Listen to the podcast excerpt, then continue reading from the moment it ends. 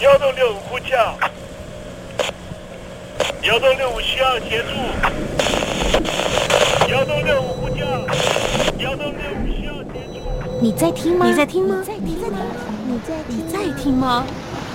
人生如航行，去与返，载满多少故事？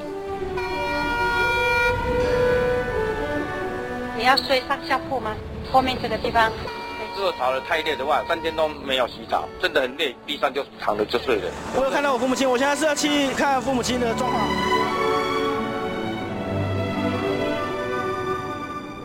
聆听故事湾，让每个故事找到属于自己的码头。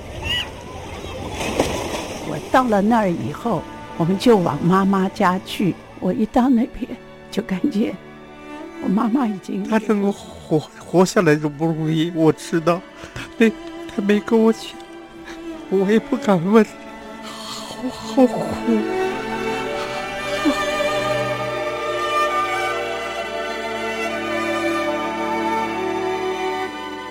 聆听故事湾，聆听故事湾。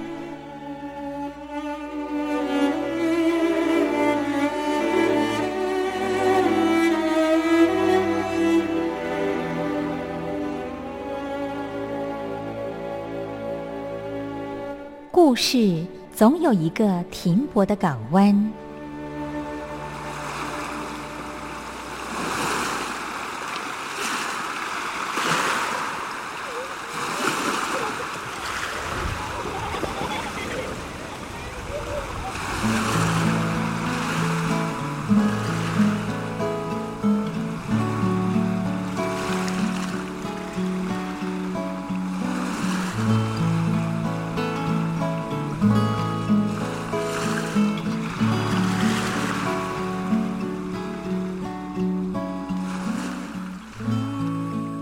一二三四五六七七六五四三二一，大陆听众朋友您好，我是您的好朋友东山林，在台北问候您。正在为您进行的栏目就是聆听故事湾，一二三四五六七七六五四三二一，全年无休，每天在空中为您服务。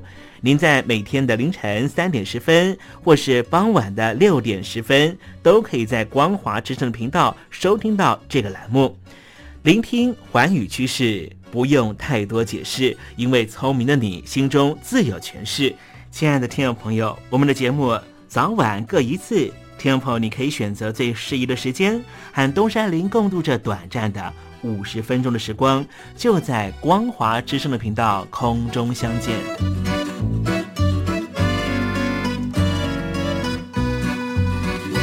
那么，听众朋友，收听、聆听故事湾东山林的节目，到底能够听到什么样的内容呢？尤其啊，我们环宇全世界，焦点放到神州大陆啊，光是整个中国大陆呢，就有将近九千家不同的大大小小的电台了。我们的节目到底有什么不一样的地方呢？嗯，让东山林自吹自擂一下吧。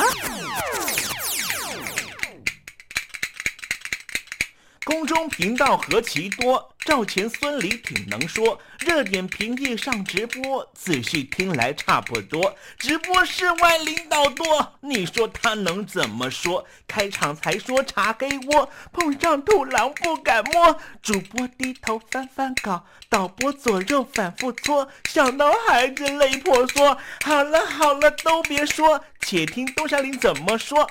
东山林不是红太狼，也不是那喜羊羊，亲亲海上一叶舟，才能自在自在说。客官呐、你拉把椅子随便坐，袒胸露背床上卧，怎么自在怎么做，就当这是自己家，自己家。睁大眼睛，Showtime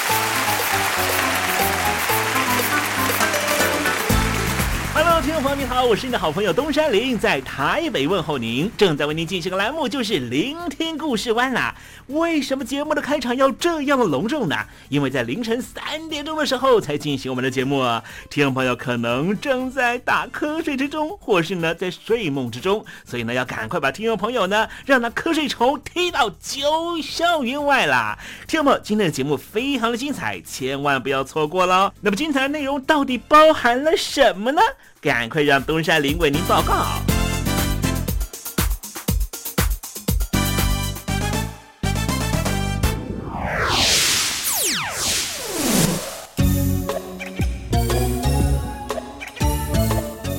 星期一，星期一，猴子穿新衣。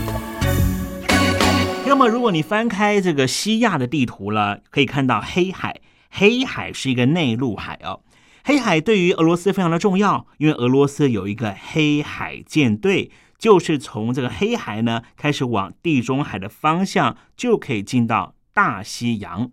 不过呢，俄罗斯呢在黑海旁边呢有两个邻近的国家，也是可以扼住呢黑海舰队的进出。一个国家就是乌克兰，另外一个国家就是乔治亚。当然，南方这个土耳其的国家呢，啊，对于俄罗斯来说呢，也是一个扼住呢黑海舰队进出的重要国家。那么现在呢，乌克兰跟乔治亚呢，实际上呢，他们都是跟欧盟、跟美国的关系保持的非常的要好，甚至呢，这个乔治亚共和国呢，还一直希望能够赶快的进入这个欧盟的成员国之一啊，包含了乌克兰也是一样的。所以呢，现在乌克兰的边境呢，就有很多的俄罗斯的大军啊，随时即将要进入乌克兰的境内进行狙杀。哎呦，这件事情听起来实在是非常的可怕啊！也使得呢，美国总统呢拜登不断的跟普京说，千万不能够做这件事情。但是呢，乔治亚这边的情况又如何呢？乔治亚共和国是在一九九一年苏联解体之后独立成国的哦。在二零零三年的玫瑰革命之后，乔治亚呢就积极的发展和欧盟和美国的关系。这对于莫斯科当局当然就是芒刺在背，毕竟呢这就是他的邻国啊。我们之前在节目里面呢曾经讲过，莫斯科当局一直希望维持的外交政策就是。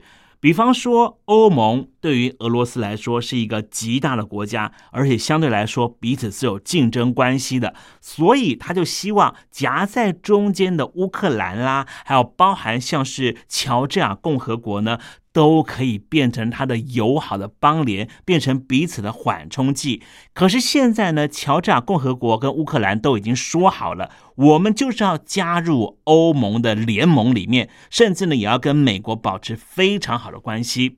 在二零零八年的八月份的时候呢，这个乔治亚内部呢有两个自治区呢，就是阿布哈兹和南奥塞梯出现了独立问题啊。这就爆发了俄国和乔治亚的战争，因此两国就正式断交至今啊。乔治亚呢也退出了当时俄罗斯所谓的独立国协啊。那么这两个地方呢，这个阿布哈兹跟南奥塞梯，实际上呢就是俄罗斯放在乔治亚共和国里面的一个芒刺。随时去挑动你的独立情节，让乔治亚共和国真是非常的愤怒。好，待会在时政你懂得的环节里面，我们就跟听众朋友细说这段历史。分手伤了谁？谁把它变美？我的眼泪写成了诗，已听众朋友您好，我是孙燕姿，邀请你仔细听我的专辑《完美的一天》。因为回忆，当然有东山林的陪伴，就是完美的一天。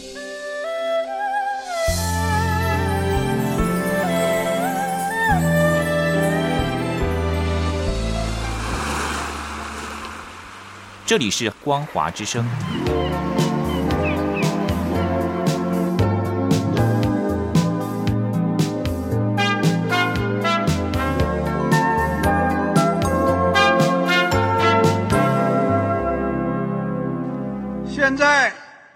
请习近平同志讲话。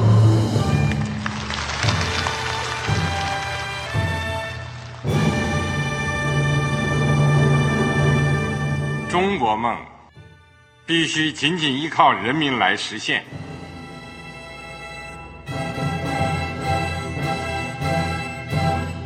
好国民得关心家事、国事、天下事。呃，谢谢发言人。我们注意到啊，现在那个外面有很多关于前中央政治局委员周永康的一些消息和报道。我不知道发言人对这个事情有没有什么可以呃透露、可以披露的。国家对于公示啊，不是什么东西都要公示的。我只能回答成这样了，你懂的。那么作为天津市来说，每年要偿还的这个公路建设的贷款量有多大？哎，这个好国民这个偿还的得回避时政敏感议题。因为他这个这个事儿我就不好再说太细。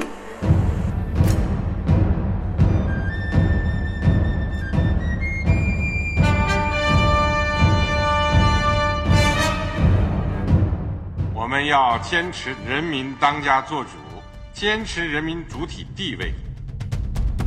任何官方不宜说太细，期望您体谅的话题，尽在时政，你懂的。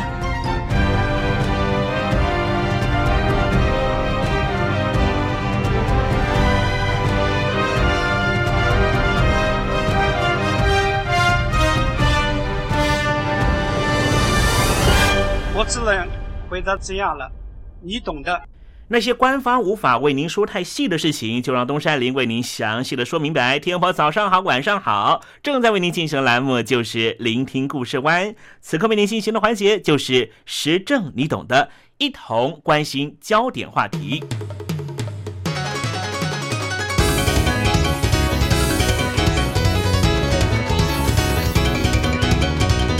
乔治亚在苏联解体之后，逐渐的向西方社会靠拢。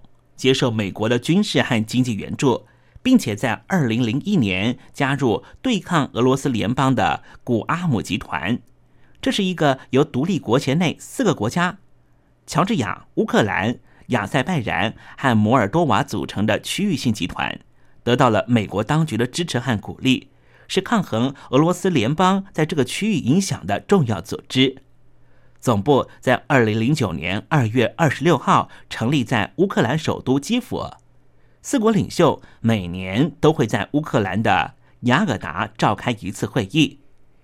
这个雅尔达就是侵犯中华民国权益的雅尔达密约的召开地。今天东山林和听众朋友谈谈乔治亚的分裂问题。身为前苏联议员，位在高加索地区的亲美国的国家乔治亚。经历了2008年8月南奥塞提亚战役之后，和俄罗斯断交。南奥塞提亚战役是什么呢？这是发生在2008年8月7号，乔治亚军队进攻了与俄罗斯接壤的南奥塞提亚自治区，试图把这里纳入政府军的管辖范围。而在8月8号，俄罗斯军队就对乔治亚军队发动空袭。欧盟曾经居中协调，但是被俄罗斯当局拒绝。二零零八年八月二十八号，俄罗斯承认了南奥塞提亚和阿布哈兹的独立，乔治当局就在八月二十九号和俄罗斯当局断交。二零一二年十二月，乔治共和国和俄罗斯展开了断交之后首次的交流，关系开始融冰。目前双方正逐步的开放主要产品的贸易和文化交流。伊万尼什为例，他是当时的乔治亚的总理。他说，和俄罗斯关系正常化的第一阶段措施已经完成。他把改善乔治亚和俄罗斯关系列为外交上的最重要目标。在二零一二年十月的国会选举中，由他亲自率领的在野党联盟乔治亚梦想党赢得胜利。以此为契机，乔治亚大幅的改善和俄罗斯的关系。二零一二年十二月十四号，在瑞士的日内瓦，俄罗斯和乔治亚展开回违已久的外交交涉，两国同意持续协商，最终目标就是恢复双方交通、贸易、文化的正常交流。乔治亚的主要产品是红酒和矿泉水。从两千零六年开始就停止对俄罗斯出口。经过这一次的交涉，已经在二零一三年夏天恢复对俄罗斯出口。二零一三年一月下旬，乔治亚东正教宗主教最高领袖伊利亚二世访问了莫斯科当局，当时和普廷总统有过一次对谈的机会。同时，伊万尼什维利总理和俄罗斯总理梅德韦杰夫。在瑞士召开的世界经济论坛年会，就是达沃斯会议的会场上，也有短暂的交谈，成为众所瞩目的焦点。不过，我们要谈起二零零八年夏天乔治亚的南奥塞提亚战争。这场战役指的就是乔治亚政府和境内两个处于独立状态的地区——南奥塞提亚和阿布哈兹之间的对立关系。当时的乔治亚萨卡西维利政权。为了夺回这两个地区的统治权，曾经出兵进攻过南奥塞提亚。另一方面，支持南奥塞提亚独立的俄罗斯则采取军事介入。因为乔治亚在军事上面吃了败仗，俄罗斯在二零零八年八月二十六号才会片面承认这两个地区的独立关系。对此，乔治亚国内开始出现批评萨卡西维利政权的声浪。认为萨卡西维利的冒险主义无端招惹俄罗斯的军事介入，萨卡西维利所领导的执政党也才会在二零一二年十月的国会选举中完全落败，输给在野联盟。萨卡西维利政权其实一直奉行着积极融入西方的政策。二零零三年十一月，经过玫瑰革命上台的乔治亚总统萨卡西维利。亲美疏俄的政策，极力要摆脱俄罗斯对于乔治亚共和国的影响。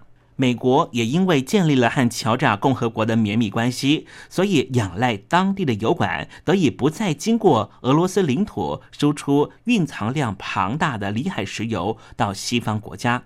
只是这条油管距离闹独立的南奥塞提亚只有五十五公里，因为俄罗斯出兵援助。两千零八年，乔治亚原本打算武力拿下南奥塞提亚首府的意图被抑制，甚至也导致俄罗斯长期在南奥塞提亚驻军，并且直接给予每年超过百分之六十南奥塞提亚政府预算的支援，使得南奥塞提亚简直就沦为傀儡政府。因为油管距离南奥塞提亚当局的控制范围不过五十五公里的距离，只要一颗飞弹。就可以导致油管破裂，使得来自于里海的石油没有办法被西方国家稳定期待。乔治亚境内的另外一块分裂危机是出现在国境的东北方黑海的靠近地，这就是阿布哈兹的分离主义问题。阿布哈兹已经率先宣布成立阿布哈兹共和国，但是只被极少数的国家承认。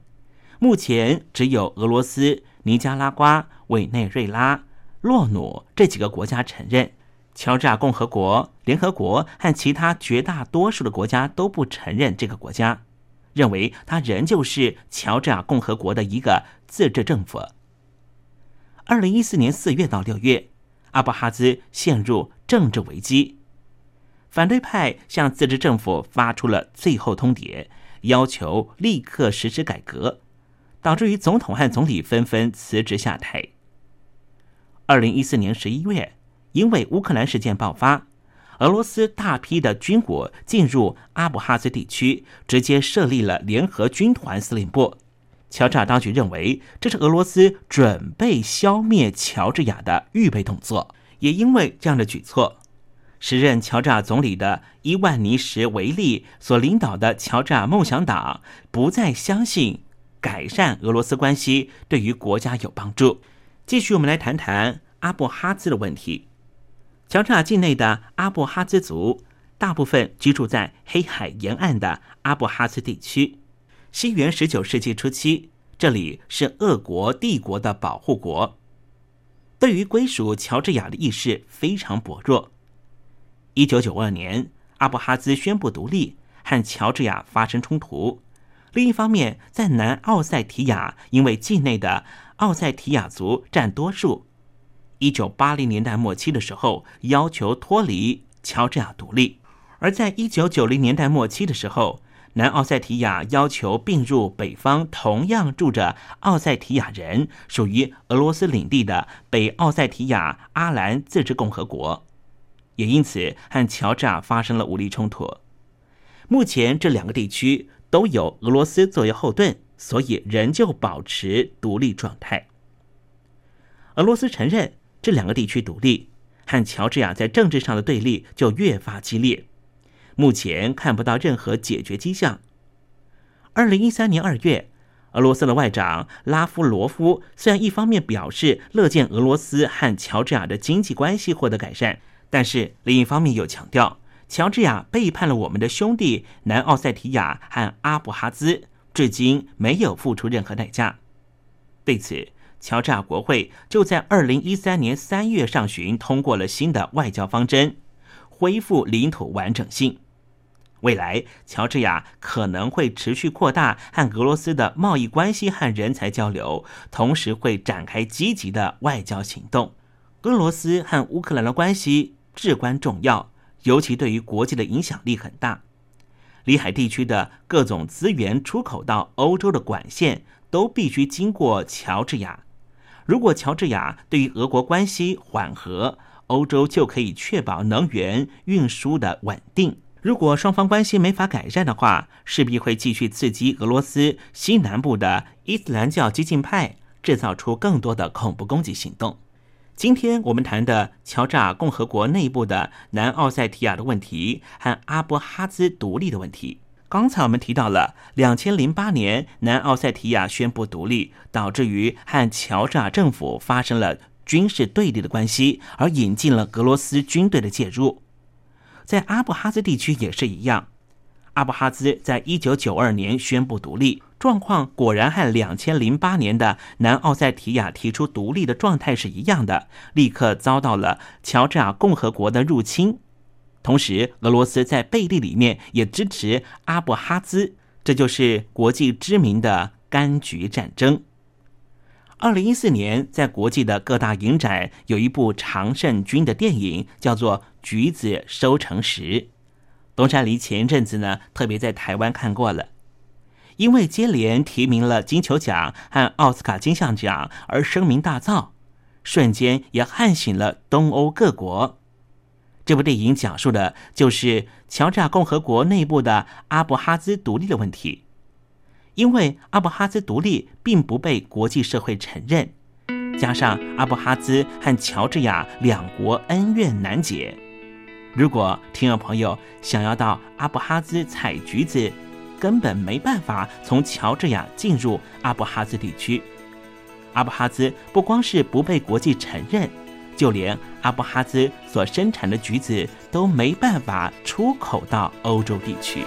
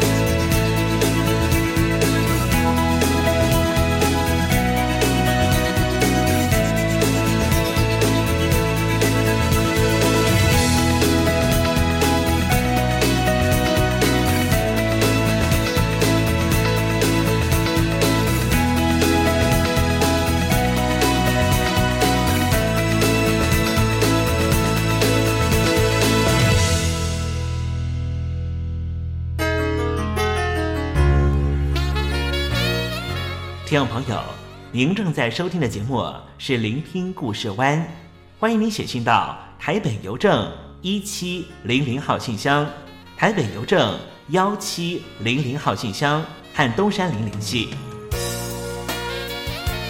东山林就是东边的山里有只麒麟的东山林，东山林等候您的来信哦。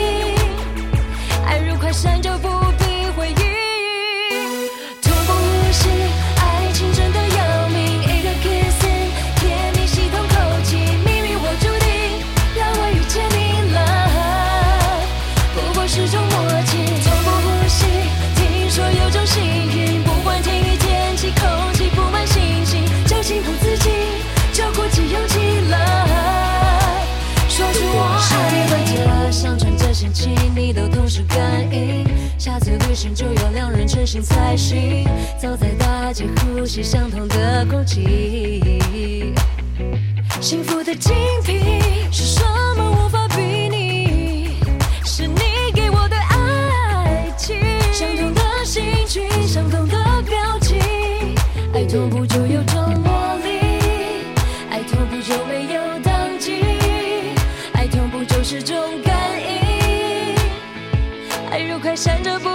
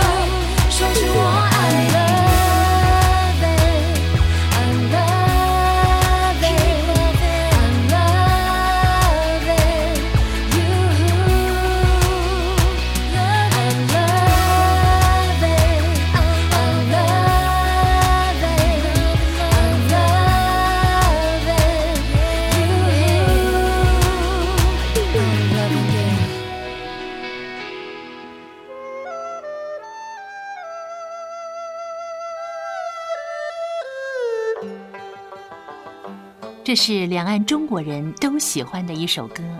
小城故事多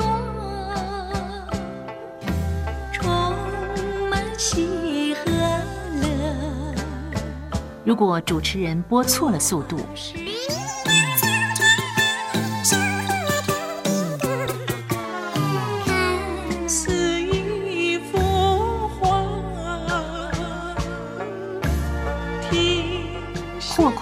或慢的走调歌曲，都不是听众喜欢的。人生境界真善美，人意包括。两岸和谐关系也得循序渐进，快慢相宜。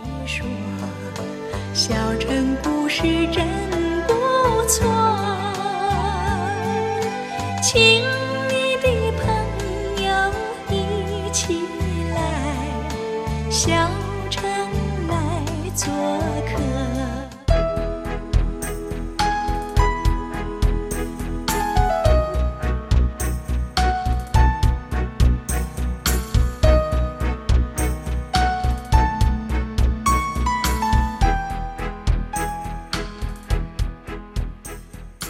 活中少不了知性的真，生活中少不了理性的善，生活中也少不了感性的美。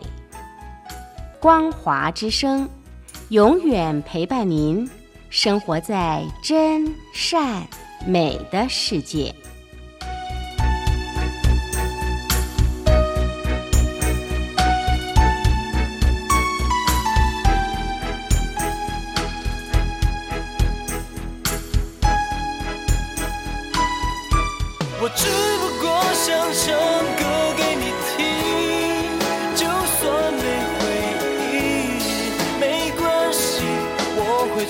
唱完这最后一句。我的名字叫做。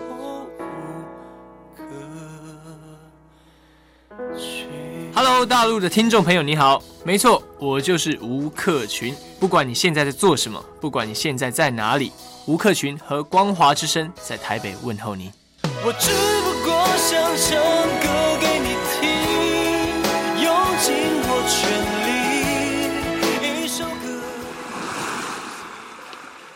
这里是光华之声。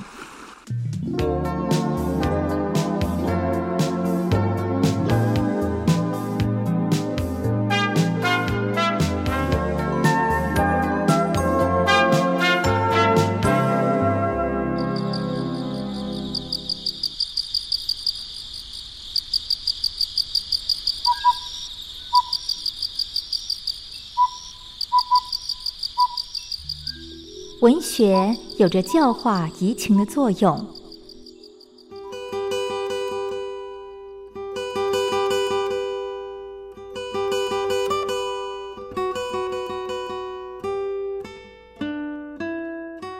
它开辟了你我的视野，转变我们的气质，陪伴我们度过生命中的每一段起伏跌宕。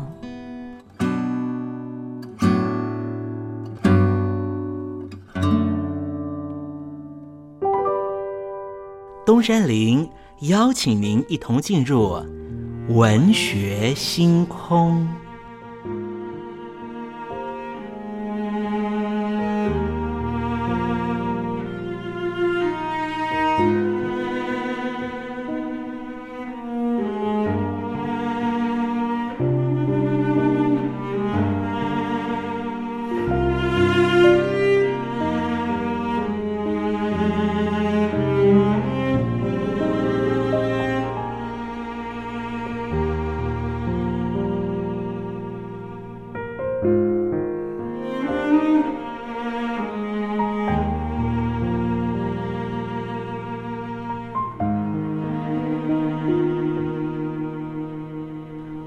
学星空，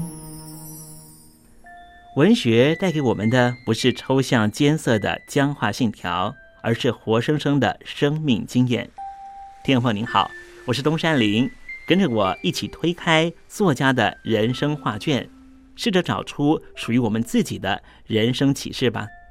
今天为听众朋友介绍的文学巨著就是杜斯妥也夫斯基的《罪与罚》。杜斯妥也夫斯基他是俄国人，十七岁的时候进入陆军工兵学校，二十三岁走上专业作家的路线，曾经因为参加了在野党的运动被判死刑，之后被流放到西伯利亚。重要的作品都是小说，有《穷人》《罪与罚》《死无手记》《卡拉马祝夫兄弟》。他在一八八一年结束了一甲子的生命。这部小说讲述的是，在圣彼得堡有一名大学生叫做拉斯科尼科夫，因为贫穷和妄想，竟然用斧头杀死了他痛恨的当铺女老板和他的妹妹，还偷走了他们的珠宝。之后，他把偷来的珠宝藏在大石头的下面，于是就开始装病。在他所谓生病期间，因为语无伦次，引起警方的怀疑。他的异常行为也引起了周遭人的怀疑。男主角的大学好朋友是一名酒鬼，叫做马梅拉托夫，他被车撞死。女儿索娜因为家计的关系变成了妓女，但是其实她是一位非常虔诚的教徒。小说的男主角后来和索娜谈恋爱，他也向索娜坦白了自己杀人的事实。终于，他在母亲、妹妹的亲情和索娜忠诚爱情的感动之下，向警方投案，被判刑八年。索娜也随他去了西伯利亚，他获得新的生命。这部小说全文四十万字，写于一八六六年，是杜斯妥也夫斯基四十五岁的时候。这是他伟大小说时期的重要作品，属于心灵写实的小说。杜斯妥也夫斯基和戈尔泰、屠格涅夫都是属于旧俄罗斯时期的文学巨匠，他们所创构的文学世界是人类永恒壮丽的遗产。有文学评论家认为，杜斯妥也夫斯基这部小说出版之后，开始了他非常伟大的小说时期。之后的《白痴》《附魔者》《卡拉马祝福兄弟们》是一座又一座庞大的艺术高峰。作者的小说作品主题大部分和贫穷、罪恶、救赎有关系。杜斯妥也夫斯基他所刻画的犯罪者的心灵、人性的黑暗面、卑微者的挣扎，达到了无可比拟的境地。由作者一生传记来看，本身就经常处于犯罪和救赎的状态中，圣与恶的冲突也持续环绕在他的文学作品中。作者因为熟读圣经，而且圣经曾经在他坐牢的时候、生命心灵都即将崩溃的时候拯救过他，因此可以看到作者深深受到基督思想的影响。除了在小说情节之外，作品也长篇大论的讨论神是绝对真理的现象。杜斯妥也夫斯基阐述着带着原罪的人们朝向最后真理的坎坷路程。也因为含有非常深沉的宗教精神，使他的作品包含浓厚的悲悯情怀、圣洁的情操，也常照亮人性最黑暗的一面。在小说《罪与罚》里面，作者精细深入的描绘一位有良知青年的犯罪行为和心理变动，以及妓女索娜的爱，让他勇于面对自己的恶行。他们为了彼此承诺的爱，勇敢的承担起过去种种卑贱的自我，朝向光明和赎罪的未来。这样的承担使他们的生命散发出光辉，也有着无比的尊贵和价值。读者在选读这本小说的中译版本的时候，要特别注意，这本书中的基督教精神和中国文化理性的态度不同。中国文化对于原罪的思考，仅止于在佛教思想中曾经谈到，而且和基督教的结论不同。基督教的文化思考模式并没有在广大的华人世界形成，这也是必须要特别提醒的地方。当然，如果听众朋友您本身是基督徒的话，在读这一本杜斯妥也夫斯基的《罪与罚》的时候，您的感触一定会特别深。好了，听众朋友。今天的文学星空为您点亮的文学作品，就是杜斯妥也夫斯基的《罪与罚》。希望听众朋友能够拨冗阅读。当我们真实的进入这本书的情境，透过反省思索，一定可以获得踏实的心得。文学星空，我们下回见。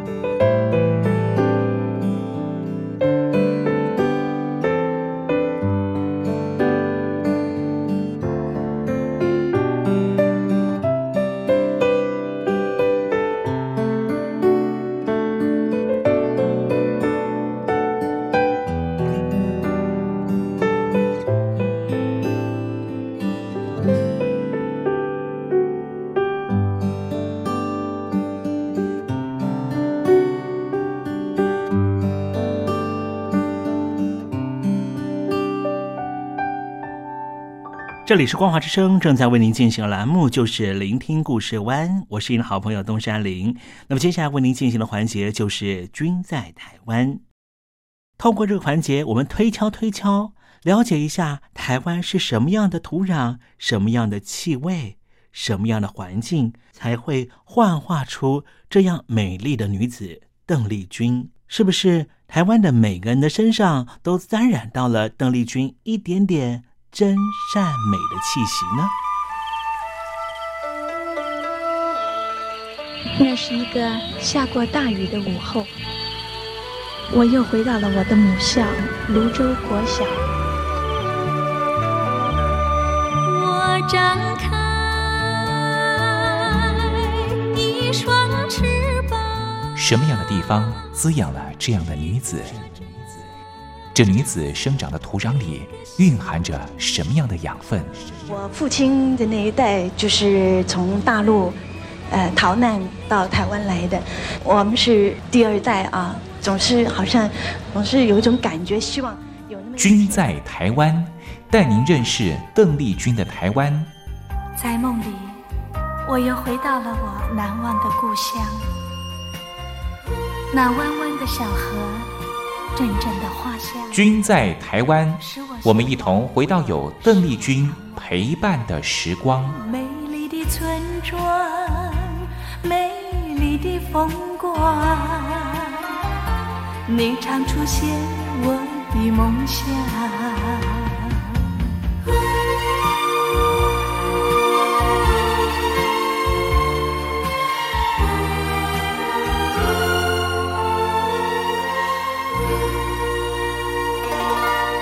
君在台湾，君在台湾。这个“君”可以代表的是邓丽君的“君”，也可以代表的是平均的“均”。因此，在“君在台湾”这个环节，我们要告诉听众朋友，在台湾的这个环境里面，到底都是什么样的人事物聚集在一起，都在这个环节里面会跟听众朋友介绍哦。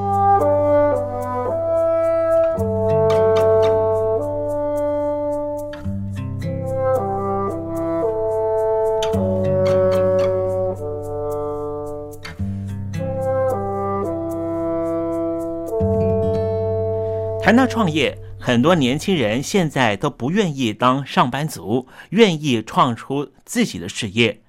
我们今天就跟听众朋友介绍一个创业的例子：大学教授不教书了，出来创业。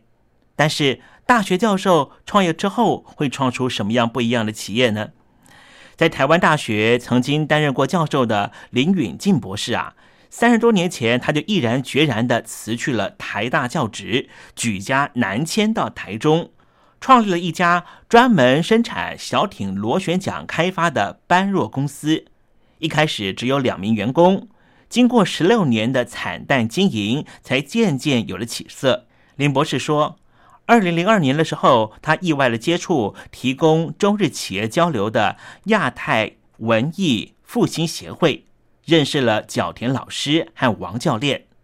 两年之后，也就是二零零四年，公司大约一百二十名员工举行两天一夜的成长营。这个成长营啊，就是希望大家有共同的目标。可能听众朋友会觉得说，反正我就是领老板薪水的，我干嘛要跟老板有共同目标啊？但是。这个成长营就是希望把每一名员工的个人目标和集体的目标能够做个结合。结果经过两天一夜的讨论之后，大家得到了一个结论，就是要把公司带向幸福企业、快乐职场的目标。当大家朝着这样的方向前进的时候，林博士说，公司的业绩竟然一路长虹，公司还举办了读书会。卡内基训练、心灵咨商这些成长课程，每年八月的时候，全公司休假一个礼拜，安排海内海外的员工旅游，每名员工补助四万五千元新台币，并且鼓励西卷参加。像是二零一六年，员工总计两百九十名，出团人数却有四百八十人。每年员工旅游大概要支出两千万元新台币。不过林博士说，这样的员工才能够更开心的为工作投入，而且公司会赚钱，完全是员工的付出。身为老板的林博士说啊，其实他只是一个敢大胆创业的人而已。林允静把自己定位成为这家公司就是这个有机聚合体的其中一名员工而已。在幸福企业、快乐职场的理念之下，林云静博士说啊，大家都非常珍惜婚姻和亲子关系。目前有二十三对夫妻档，十五人是第二代。最近五年之内，有三十二条新生命诞生。同人之间的感情很融洽，就像大家庭。最重要的是，大家把工作当成自己的事业，不断改进生产流程和作业方法，提升产品的品质，并且共同降低成本，争取公司的最大利益，才能够让公司分红到自己的荷包里。正所谓一切唯心造。当别人都说景气不好的时候，林老板说。我们的业绩仍旧持续创新高，因为每一名员工的集体意识都会共同创造实相。公司更会鼓励员工行善，因为他们相信付出越多，老天的回馈也会越多。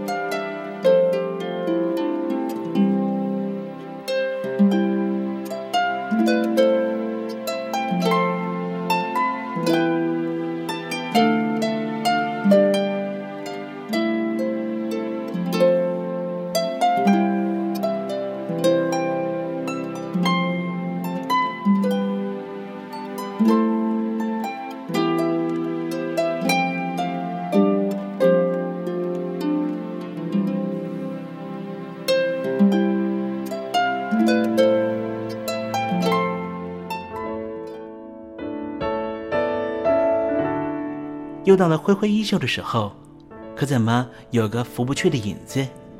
原来是明月高挂起风了，风中都是你。今天的短暂相遇，东山林已经想方设法的营造出月圆花好。亲爱的，你还满意吗？